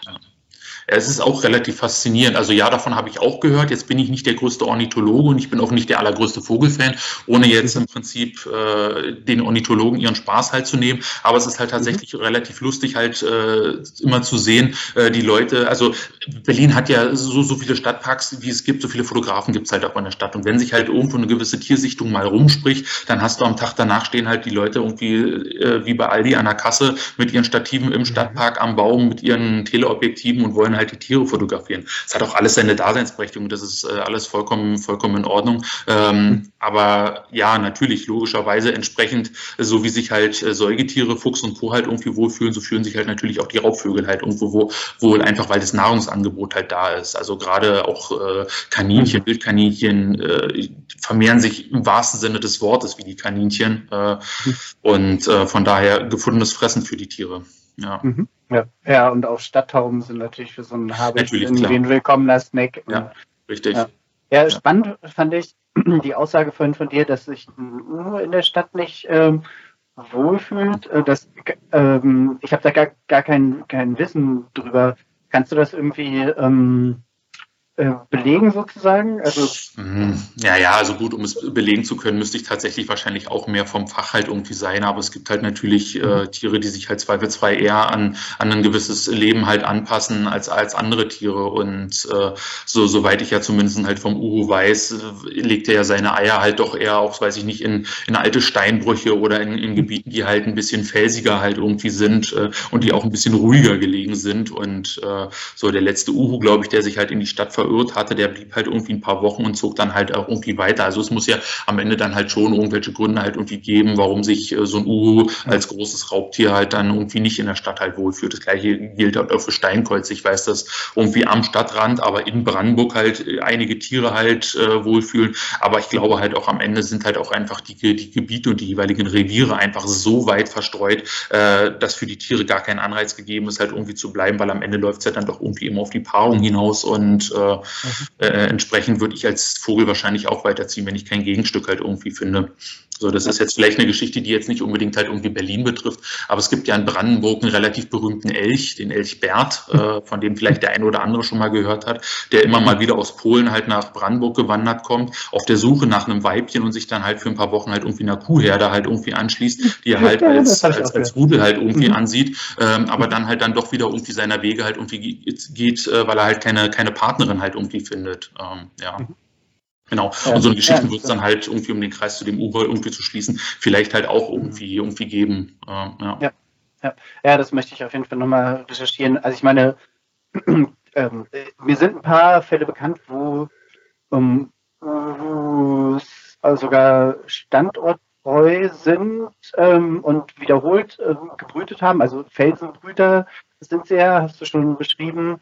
Ähm, da sind natürlich irgendwie, also Tauben sind ja zum Beispiel auch Felsenbrüter, die sind Kulturfolger, die machen sich mega breit. Ähm, möglich also, dass so ein, also ne, das, da ist ja das Pöhn-Uhu gar nicht so weit weg. Und dass der dann halt, also in irgendwie alten, gibt es ein paar alte ähm, Kirchen, die, wo die drin ähm, brüten, wie gesagt, auch wiederholt. Letztes oder vorletztes Jahr war in Hannover im Rathaus eine erfolgreiche Brut das, äh, das ist dann ähm, aufgefallen, als ein Jungtier in den Schacht gefallen ist und dann von der Tierrettung ähm, gefangen werden musste und dann in eine Aufzuchtstation äh, gebracht wurde. Habe ich leider zu spät mitbekommen. Das wäre natürlich. Da gibt es ein paar ganz unmögliche Fotos von, wo ich mir irgendwie mit Mülleimern im Hintergrund und so, wo ich mir denke, Alter, hättet ihr euch mal gemeldet, ich hätte euch die besten Fotos der Welt gemacht. ähm, mindestens. ja, also ne, das heißt, also es muss ja irgendwie was geben, äh, da, was, was die ähm, auch in diese Städte ziehen kann unter Umständen. Ähm, äh, ja. jetzt, ich meine, ums Rathaus in Hannover, da ist, äh, da ist der, der Maschsee, da ist äh, der, der äh, Maschpark direkt hinterm Rathaus, ist, ein, äh, ist eine große Park- und Teichanlage. Ähm, die Leine fließt da direkt vorbei. Also das heißt, das ist ja, ja, ist ja dann, ist jetzt nicht in der Innenstadt. Ja, ja, also ich, ich meine mal abgesehen vom U, es ist, verirren sich natürlich auch immer mal wieder Tiere, die man jetzt vielleicht gar nicht mhm. mal so in der äh, Stadt vermuten mag und das, das passt tatsächlich dann zum Urban Wildlife. Also auch der, der Wolf, es ist zum Beispiel, hat tatsächlich auch schon des Öfteren so die südlichen Berliner Stadtgrenzen halt irgendwo überwunden. Nicht allzu weit im Nordwesten der Stadt lebt eins der größten Wolfsrudel, die es aktuell halt irgendwie in Deutschland gibt, soweit man halt irgendwie weiß. Und es ist natürlich halt naheliegend, dass irgendwann, äh, wenn die Welpen so groß sind, ähm, dass sie sich halt eigene Reviere suchen, dass sie sich dann halt auch mal irgendwie, einfach weil es das grüne Band von Berlin, halt der Speckgürtel oder irgendwelche Pfade halt irgendwie mal hergeben, die in die Stadt führen, dann halt auch, auch einfach mal in die Stadt halt irgendwie verirren. So, ich, auch zum Beispiel der Marderhund äh, mittlerweile auch immer mal wieder in Berlin halt irgendwie zu finden. Ähm, also auch eine spannende Geschichte. Also ich, ich glaube wahrscheinlich ohne dem einen oder anderen zu nahe treten zu wollen, aber muss vielleicht auch erstmal nachgucken, was der Marderhund ist. Äh, aber auch so eine Tiere gibt es halt mittlerweile in Berlin. Ähm, ja. ja. Ja, spannend. Ja, schön auch. Dachse, so, mitten, mitten, in den Stadtparks, also wirklich 10, 15 mhm. Kilometer äh, von der Stadtgrenze entfernt. Fischotter, fünf Pärchen, glaube ich, hat der Nabu äh, mittlerweile nachgewiesen, äh, Stadt. Also ähm, mhm. ja, da ist ja, tatsächlich mehr los, als man manchmal meinen mag, ja. Ja, ja in, in Hannover sind ähm, in der Region Hannover 65 Biberpaare mittlerweile ansässig. Das ist auch so eine Wahnsinnsgeschichte. Da hast du ja auch schon gesagt, dass äh, die ähm, in Berlin auch sehr präsent sind. In Hannover ist es sonst äh, ja dann doch doch eher eher ruhig. Was ich faszinierend fand gerade, ist ähm, also Füchse sind ja auch dafür bekannt, dann sich auch in der Stadt quasi weiter zu verbreiten. Bei Dachsen ist dem halt nicht so. Die, die wandern eigentlich nicht wahnsinnig große Distanzen. Also die ziehen schon mal aus ihrem Clanverband raus oder gehen irgendwie in den Sommerbau und dann kommen sie wieder zurück in den ja. Clanverbund und sowas. Aber die würden sich jetzt nicht innerhalb der Stadt oder ist der Stand der Wissenschaft sozusagen, dass sie sich innerhalb der Stadt nicht verbreiten. Mhm. So. Ja. Und deshalb, das können dann unter, können unter Umständen dann ähm, eben verbliebene Populationen sein, also die dann irgendwie isoliert ja. wurden, die quasi eingebaut wurden. Ähm, ja. Oder ist es halt dann doch so, dass sie Wege gefunden haben, sich. Ja, also bei dem Stadtpark, von dem ich halt irgendwie gerade gesprochen habe, wäre es nicht auszuschließen, dass die tatsächlich eingewandert sind, weil es halt zumindest über drei Ecken halt schon noch grüne Verbindungen halt irgendwie ins Land Brandenburg halt irgendwie gibt, dass du sagst, okay, warum auch immer hat vielleicht mal äh, ein Pärchen halt irgendwie den Weg halt in die Stadt halt irgendwie reingefunden, aber mal ein komplett anderes Beispiel. Also einer der Stadtparks, in denen ich relativ viel unterwegs bin, ist die Rehberge, so nennt sich dieser Stadtpark einfach. Und ähm, der Name kommt halt nicht von irgendwo her. Also die Rehberge hat ihren Namen okay. äh, aus einer Zeit, wo es halt noch Rehe halt gab. Also Berlin wurde, es wird jetzt ein bisschen historisch, äh, Anfang des 20. 20. Jahrhunderts äh, irgendwann mal eingemeindet oder so die einzelnen Städte, die es halt damals gab, wurden dann damals zu Groß-Berlin zusammengeschlossen. Ähm, mhm. Und auf einmal lag diese Rehberge mitten in Berlin, was vorher noch Stadtrand war, lag halt auf einmal mitten in Berlin. Irgendwann gab es halt keine Rehe mehr, weil äh, alles wurde irgendwann im mhm. 20. Jahrhundert ja mal geschossen. Ich glaube, das weiß auch irgendwie fast jeder. Ähm, aber dieser, dieser Park, die Rehberge, existiert noch so. Und das könnte ja durchaus, wie gesagt, ich weiß es nicht, aber den, den Kreis dahingehend schließen, auch zu dem, was du gerade angesprochen hast, dass die Dachse einfach übrig geblieben sind. Also ich meine, das ist halt jetzt dann vielleicht auch schon wieder 80 oder 90 Jahre her. Ähm, aber der Park oder auch die anliegenden Grüngebiete, sage ich mal, sind halt aus meiner Erfahrung nach so groß, dass es halt zumindestens der eine oder andere Verband geschafft haben könnte, halt irgendwie äh, eine Existenz halt irgendwie zu sichern. Ja.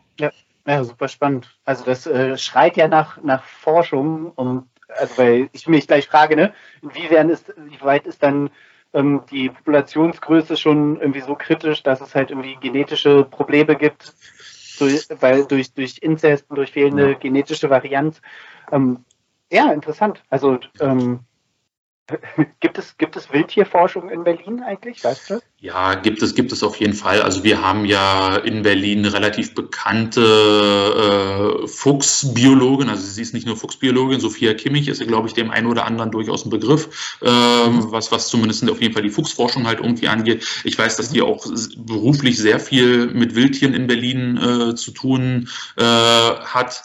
Und äh, darüber hinaus hat ja, hat ja Berlin äh, auch eine relativ große Uni, die Freie Uni, also eine der drei großen Unis ist die Freie Uni, die ja sehr, sehr wissenschaftlich auch äh, im Bereich äh, der Tierforschung unterwegs ist. Ähm, aber wie tief die Forschung da genau geht, kann ich, kann ich dir nicht sagen. Also dazu komme ich dann tatsächlich dann doch mehr aus dem Fotografiebereich, als dass ich da halt eher in dem biologischen halt unterwegs bin. Aber es, es muss ja zweifelsfrei halt irgendwie Forschung geben, wenn, wenn die Stadt halt sowas wie eine Waschbärenbeauftragte hat äh, oder halt auch einen mhm. Wildtierexperten. Dirk Ehlert ist ja vielleicht, kann auch so ein Name sein, der dem einen oder anderen vielleicht zumindest in Berlin halt auf jeden Fall ein Begriff äh, ist. Mhm. Ähm, also es gibt genügend Leute, die sich halt auch von Politikseite auf, auf jeden Fall halt irgendwie mit den Tieren befassen. Ähm, ja. ja. Ja, spannend. Ja, also ich, ich frage deshalb, hier in Hannover gibt es ähm, die TIHO, ähm, Tierärztliche Hochschule, und die haben auch eine ähm, Wildtierforschungssparte, das Institut für terrestrische und aquatische Wildtierforschung, um, mit denen ich auch schon zusammengearbeitet habe. Und die ähm, machen aber mehr Wildtiermanagement tatsächlich. Also da sind solche Fragestellungen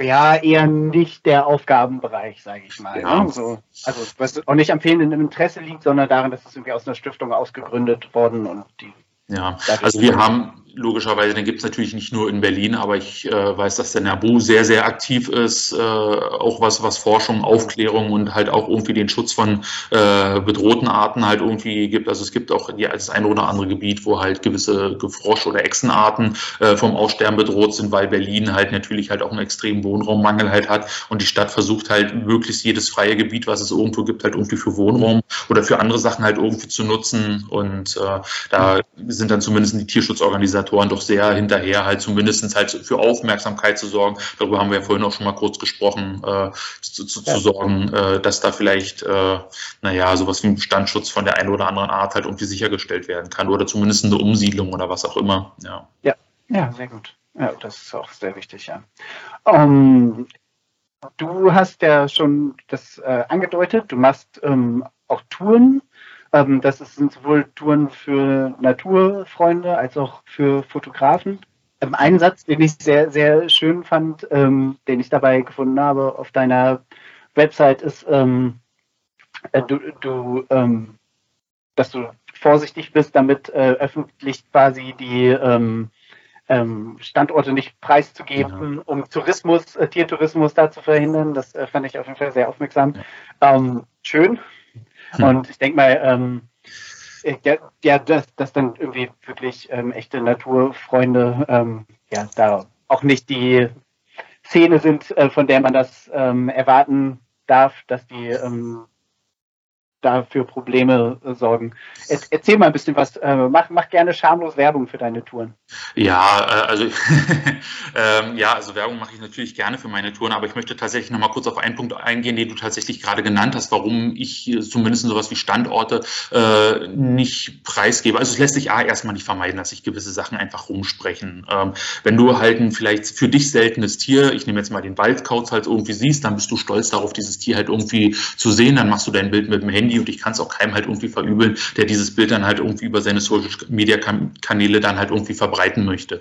Ähm, das führte aber zum Beispiel, ich glaube, das ist mittlerweile schon zwei Jahre ähm, dazu, äh, dass es sich rumsprach, dass in besagtem großen Tiergarten, den ich jetzt auch schon ein, zwei Mal erwähnt hatte, sich ein Waldkauz äh, niederla äh, niederließ, äh, der die Morgensonne in einem toten Baum halt irgendwie genoss. Diese, dieses Loch in diesem Baum war irgendwie auf zwei Meter, drei Meter fünfzig Höhe, also relativ niedrig, also so, dass es mhm. tatsächlich auch für jeden Spaziergänger und Jogger sichtbar war. Ähm, diese Bilder dieses Waldkauzes verbreiteten sich wie ein Lauffeuer, zumindest halt hier in Berlin und zur, zur Spitze.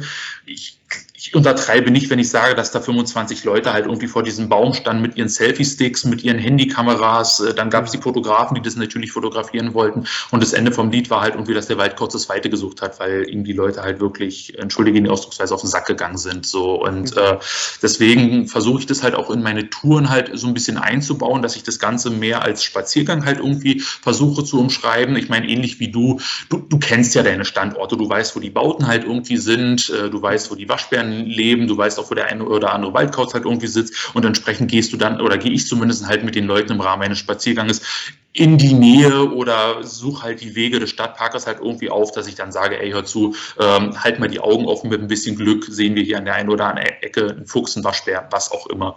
Und ähm, klappt meistens halt auch, weil wenn du weißt, zu welcher Tag- und Nachtzeit die unterwegs sind, du weißt, wo der Bau ist, dann ist die Wahrscheinlichkeit, wie gesagt, in einem begrenzten Areal wie in einem Berliner Stadtpark schon relativ groß. Ja. Genau, ja. Ähm, das zumindest was die Füchse und Waschbären angeht. Und eine zweite Tour, die ich wirklich relativ gerne äh, mache, weil sie gar nicht mal so direkt in der City ist, aber auch noch äh, in Berlin, äh, ist äh, eine Tour zu Hirschen und Rehen. Wir haben halt auch auf äh, in den größeren Stadtwäldern größere Dammwild-Hirschrudel. Ähm, auch die dürfen halt per se erstmal nicht geschossen werden, weil es ist auf Berliner Stadtboden. Und dazu brauchst du halt, das hatte ich vorhin schon mal kurz erwähnt, eine gewisse Genehmigung oder einen triftigen Grund, diese Tiere abzu, abzuschießen. Und eine mehr, die, die, die, die siehst siehst du halt einfach auf relativ vielen Social Media Profilen von Hobbyfotografen. Nur weil es kein Geweih hat, muss es automatisch ein Reh sein. So und äh, deswegen nutze ich die Situation halt aus, dass ich auf der einen Seite Hirsche quasi besuchen kann, weil ich weiß, wo sie sind, aber ich halt anschaulich äh, erklären kann, was ein Hirsch und was ein Reh ist. Äh, und äh, ja, so das, das ist so mit das, die zweite große Tour, die ich halt irgendwie mache. Äh, ja, macht halt Spaß, weil du halt auch die unterschiedlichsten Leute halt irgendwie kennenlernst, von Hobbyfotografen, von Naturliebhabern, die einfach mal irgendein Tour, äh, Tier sehen wollen. Aber tatsächlich habe ich auch die Leute, die halt irgendwie äh, aus der anderen Ecke Deutschlands kommen äh, und bei sich einfach keine Waschbären haben oder kein Dammwild haben oder sowas und die sagen, Mensch, Marco, können wir mal eine Tour halt irgendwie machen? Und äh, ja, so versuchen wir dann halt irgendwie eins und eins miteinander zu kombinieren. Und mhm. von daher kann sich grundsätzlich jeder bei mir melden, der mal Lust hat, äh, Tiere äh, zu sehen. Da machen wir gerne einen Spaziergang. Äh, sowas wie Ansitze und sowas ähnliches mache ich halt auch, aber dann tatsächlich eher irgendwie in, Brandenburg und auch äh, auf eine gewisse Entfernung. Ich möchte halt einfach irgendwie so die Sachen, die ich halt in Berlin kenne, da ist es mir halt einfach nicht wert, nur auf Teufel komm raus ein Bild irgendwie mitzunehmen, damit ich es bei Social Media posten kann. Äh, nee, das mag vielleicht gut aussehen, das mag vielleicht auch irgendwie für 1000 Likes oder mehr halt irgendwie sorgen, aber den Stress, den ich vielleicht bei dem Tier dabei verursache, das ist es mir halt einfach nicht wert. Äh, also von daher ähm, gebe ich auch jedem mit, du, vielleicht sehen wir was, also es gibt eine gewisse Wahrscheinlichkeit, aber ich kann dir auch einfach keine Garantie geben, weil ich gehe mit dir nicht direkt an das Loch und ich zeige dir nicht direkt, den Fuchs, der da drin wohnt. Ja. ja, ja, das ist sehr gut und das ist ja auch das ähm, Sinn, sinnvollste beziehungsweise das ähm, ja, verantwortungsbewusste. Äh, ja, also ich meine natürlich würde ich halt ich, ich würde lügen, wenn ich nicht auch schon mal auch den einen oder anderen bei mir in Berlin gefragt habe, du, äh, hast du gehört oder was gibt's halt irgendwie in dem Stadtpark Neues, irgendwie, dass man sich halt irgendwie austauscht. Da kommen wir so ein bisschen zu dem zurück, was du halt ganz am Anfang irgendwie gefragt hast. Ein, so eine gewisse Ge Recherche oder ein Informationsaustausch, der gehört halt einfach dazu. Den finde ich per se jetzt auch erstmal überhaupt gar nicht schlimm und ich, ich finde es auch überhaupt nicht schlimm, wenn sich dann halt irgendwie zwei oder drei Leute halt irgendwie im Stadtpark versammeln und halt irgendwie ein Tier fotografieren. Die Frage ist halt immer bloß, was machst du daraus und wie gewissenhaft gehst du mit dem Wissen um, was du halt irgendwie hast. Und deswegen, äh, es macht ja dein Bild auch am Ende halt irgendwie auch auf den Social Media Kanälen nicht automatisch besser, nur weil du jetzt den genauen Stadtpark verrätst. Schreib halt rein, dass du ein Tier in Berlin gesehen hast. Der Fuchs, den du darauf zeigst, der bleibt ja trotzdem niedlich. So, und wenn du dann deiner Mutti oder deinem Vati erzählen willst, hey, hör zu, wir sind den und den Weg gegangen, kannst du das ja immer noch machen. Ja, ja, genau. Das ist äh, auf jeden Fall ein sinnvoller Weg. Und da gibt es ja auch dieses ähm, Hide äh, Project, ne, wo es ja genau darum geht, eben die Standorte dich zu verraten.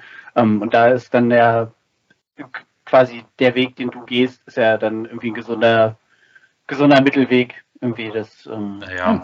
ja, muss, muss man halt, glaube ich, auch machen. Also, wie gesagt, wir, wir leben oder ich lebe halt in der Großstadt. Es lässt sich nicht vermeiden, dass man Tiere halt hm. irgendwie sieht. Also, du kannst dich halt auch hier ins hm. Auto setzen und eine Viertelstunde äh, durch die Straßen fahren und mit hoher Wahrscheinlichkeit läuft dir ein Fuchs über den Weg. Das lässt sich nicht vermeiden. Also, warum soll ich mit dem Wissen nicht auch dann damit umgehen und sagen, hier gibt es Tiere, ihr könnt diese Tiere auch sehen, aber lasst uns das gemeinsam gewissenhaft machen, damit ihr es eurerseits dann vielleicht mit euren Kindern genauso handhaben könnt. Ja, Ja, richtig. Ja, das finde ich gut.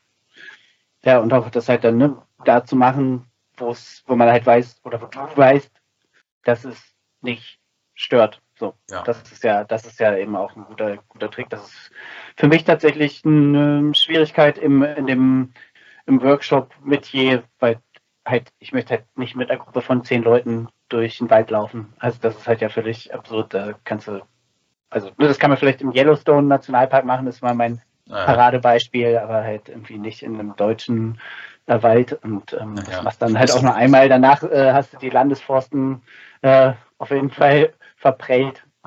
Naja, ist richtig. Also ich habe auch schon, schon Touren gehabt, auch zu, zu, zu den Hirschen zum Beispiel, die halt irgendwie eine größere äh, Ordnung von, weiß ich nicht, acht Leuten oder sowas gewesen sind. Dann gehst du halt irgendwie spazieren, aber das Wild sucht dann halt irgendwie, äh, irgendwie das Weite. Deswegen gehe ich halt mit solchen Touren halt irgendwie gerne raus. Ich hatte jetzt letztes Jahr tatsächlich eine Tour zu Waschbären, da war ich halt irgendwie mit einer Geburtstagsgruppe unterwegs. Äh, das ist auch im Berliner Stadtpark jetzt an sich erstmal, abgesehen von meinen Fototouren, nichts Außergewöhnliches, dass sechs oder sieben Leute durch den Stadtpark flanieren. Wenn du halt aber davon ja. drei Leute mit einer Kamera siehst, die auf einmal mit der Kamera halt irgendwie den Baum hoch, hochleuchten, dann bleiben die Leute halt stehen und wollen halt irgendwie auch gucken, was in den Bäumen ist. Und da musste ich dann halt auch irgendwie sagen, okay, komm, das wird jetzt ein bisschen brenzlig, lasst uns mal unauffällig halt irgendwie weitergehen, äh, weil oben saßen halt irgendwie drei Waschbären und äh, das war halt zu so einer Tageszeit, dass die halt auch angefangen hatten eigentlich oder angefangen hätten, auf Nahrungssuche zu gehen und wenn die Leute halt unten stehen bleiben, naja, dann greifst du halt in dem Moment auf jeden Fall aktiv halt ins Leben ein und da ist es halt einfach schwer, äh, ein gesundes Mittelmaß zu finden, aber ich glaube, dass ich da eigentlich einen ganz guten Weg halt irgendwie finde, für, für Aufklärung zu sorgen und ähm, was dann jeder selber macht mit dem Wissen, dass ich ihm an an die Hand gebe. Gut, dafür kann ich, kann ich begrenzt Verantwortung übernehmen, aber ich glaube, dass ich das soweit ganz gut hinkriege, dass jeder halt zumindest halt versteht, äh, dass das Wohl des Tieres halt irgendwie im Vordergrund stehen sollte. Ja, ja, definitiv. Und das wird auch auf deiner Homepage auf jeden Fall deutlich. Da sind ja alle Posts, soweit ich die, das jetzt recherchiert hatte, äh, dass es auch immer eben ja mit Informationen versehen und äh, Hinweisen zum verantwortlichen Umgang und ähm, genau, ja, das, das fand ich, ähm, fand ich auf jeden Fall einen guten Ansatz. Dann ähm, überhaupt ähm, deine, deine Website ähm, finde ich sehr gelungen. Danke. ja, gerne. Ähm, was machst du über die Website hinaus mit deinen, mit deinen Bildern? Also man kann bei dir auf der Website Prints kaufen, habe ich gesehen. Ähm, ja. Und ich habe äh, in, in, Erinnerung, äh, dass du auch ähm, als Autor tätig bist. Genau, also ähm, da hattest du ja, glaube ich, vorhin schon mal grob äh, so, die, so, so die Frage gestellt, ob ich da beruflich oder privat halt unterwegs bin. Also dadurch, dass ich halt relativ viel auf Reisen bin, entstehen halt relativ viele Bilder, äh, die sich halt oftmals halt auch irgendwie in, in einen gewissen Artikel halt irgendwie verpacken lassen. Also ich bin jetzt, um, um, um mal ähm, die Homepage ein bisschen mit äh, eins, einzubauen, demnächst in Kanada unterwegs. Äh, das geht so ein bisschen weg vom Urban Wildlife. Aber natürlich wäre eine Reihe von Fotos entstehen, die du halt vielleicht nicht äh, an jeder Ecke halt irgendwie siehst. Und mit den Bildern wende ich mich dann im Nachgang oder manchmal halt auch schon im Vorfeld an das eine oder andere Magazin und sage, hör zu, Jungs, äh, ich bin in der und der Ecke unterwegs, habt ihr Interesse irgendwie an der Geschichte? Ich schreibe euch was, äh, ihr kriegt die Bilder, ihr kriegt die Rechte, macht damit, was ihr wollt und dann gibt es dann vielleicht, naja, einen kleinen Obolus dafür, äh, ohne, ohne zu sehr ins Detail zu gehen. Aber jeder, der halt irgendwie als Fotograf unterwegs ist, wird wahrscheinlich ähnliche Erfahrungen machen, dass es halt einfach so funktioniert. Du hast halt die wahre Bild oder Text und kriegst dann halt halt einfach irgendeine entsprechende Gegenleistung dafür. Also die gibt es zweifelsfrei und äh, das versuche ich halt auch so ein bisschen, ja, natürlich mit über die Homepage halt irgendwie zu kommunizieren, aber äh, es ist alles kann, nichts muss. Also klar, jeder kann, dem halt irgendwie ein Bild gefällt, bei mir ein Kalender oder halt auch irgendwie ein Poster halt irgendwie erwerben. Ähm, aber ich würde jetzt nicht hergehen mit den Leuten das halt exzessiv irgendwie auf die, auf die Nase bin und sagen, hier kauft meine Bilder. Wenn die durch Zufall drüber stolpern, dann freue ich mich. Also es, es gibt mhm. den einen oder anderen Fuchswelpen, den ich wirklich ja, fast wie geschnitten Brot halt irgendwie verkaufe, weil es ein relativ niedliches Motiv ist. Das gibt's ja vielleicht bei dir halt auch irgendwie auch so oder so ein, zwei mhm. Motive, die du halt irgendwie nicht an jeder Ecke halt irgendwie siehst. Da freue ich mich drüber. Ähm, ja. Aber das soll halt irgendwie alles zu moderaten Preisen sein. Ich will damit nicht reich werden. Ich will, dass die Leute halt sich anhand äh, an, an, den Tieren halt irgendwie erfreuen. Wenn dann halt irgendwie am Ende ein Fünfer für die Spardose übrig bleibt, ist das halt irgendwie schön. Aber äh, das hat nicht den Hintergrund, dass ich halt auf Teufel komm raus damit Geld verdienen möchte. Nur wenn ich halt auf mhm. Reisen unterwegs bin, warum soll ich es halt nicht den einen oder anderen fragen, ob, er, ob ich da nicht irgendwie Content für ihn erzeugen kann? Kann, kann eine Win-Win-Situation für alle sein. Ja, definitiv. Wie gehst du da vor?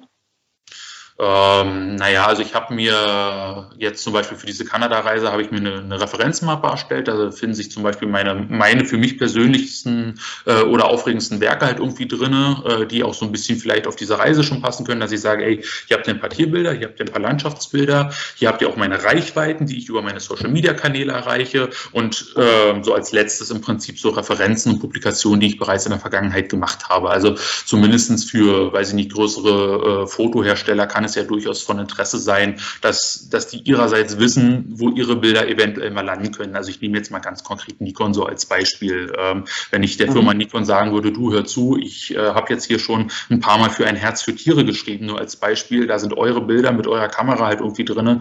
Ähm, wollt ihr da vielleicht nicht auf irgendeine Art und Weise halt mitpartizipieren, Product mhm. Placement oder was auch immer, ähm, so dann kann auch für, für so einen großen Anbieter wie Nikon oder Sigma oder womit die Leute auch immer unterwegs sind, natürlich halt halt irgendwo einen Anreiz drin stecken, zu sagen, okay, mhm. Marco, hier hast du ein Objektiv, hier hast du Geld, mach damit was und wir kriegen dafür deine Bilder und deinen Text und äh, ja, Genau, also von daher ist im Prinzip so eine Referenzmappe, das kann ich eigentlich jedem empfehlen. Das ist natürlich mit Arbeit verbunden, äh, aber wenn diese Mappe halt irgendwann mal erstellt ist, hat man halt eine gewisse Grundlage, äh, die man halt immer wieder verschicken kann. Klar, sowas unterliegt einer gewissen Aktualisierung immer wieder, aber das ist im Prinzip so, so meine, im Prinzip wie eine Bewerbungsmappe, was man halt so von, von Berufen halt kennt, ja.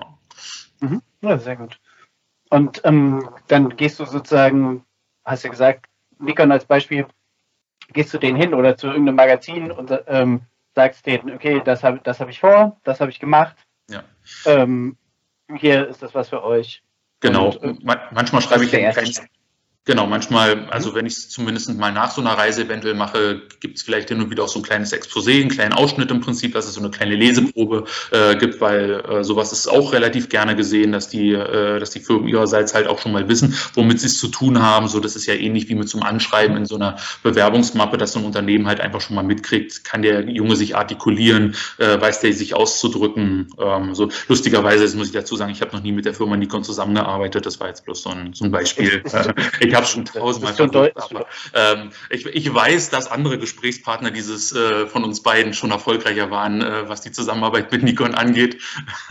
ähm, ja. Genau, aber es kann ja, das ist ja, ist ja ein Beispiel gewesen. Ne? Genauso hätte es ja auch eine Zeitung sein können, wie du gesagt hast. Ein Herz für Tiere hätte aber auch sein können, Geo oder National äh, Geographic. Natürlich bei jedem, ja. die Ansprüche werden immer höher, je nachdem genau. höher man greift. Ähm, aber die Vorgehensweise bleibt ja gleich. Genau. So, richtig. Von daher, äh, natürlich versuche ich halt irgendwo äh, gewisse Synergien zu schaffen. Also ich brauche mich jetzt irgendwie, was nehme ich denn jetzt als Beispiel? Ich brauche mich nicht an einen Schreibwarenhersteller halt irgendwie, äh, wenn der halt irgendwie Papier und Bleistifte herstellt und sagt, hier du, guck mal, ich habe niedliche Tiermotive, willst du davon was haben? Vielleicht für ein Titelbild für einen College-Blog, aber damit weiß ich nicht. Ich glaube, die Chancen halt da irgendwie einen Partner zu gewinnen, ist relativ überschaubar. Von daher versuche ich halt schon irgendwie Leute oder Unternehmen halt irgendwie zu finden, äh, die sich halt irgendwie dafür interessieren könnten oder Reiseanbieter. Das ist halt zum Beispiel jetzt bei, äh, bei meiner Kanada-Reise ganz aktuell British Columbia. Also für mich geht's nach British Columbia. Ähm, ein gern gewähltes äh, Reiseziel, was man halt macht, wenn man nach Kanada halt irgendwie fliegt. Und von mhm. daher kann da durchaus halt irgendwie ein Ansatz sein, äh, zu sagen, du hör dazu, nutzt es für deine Reisemagazin, für deine Homepage, was auch immer. Dafür möchte ich dann das und das gerne haben. Ja, ja, stark, sehr schön. Ich wünsche dir auf jeden Fall ein gutes Gelingen, auf jeden Fall auch eine schöne Reise. Ich mir auch. Direkt.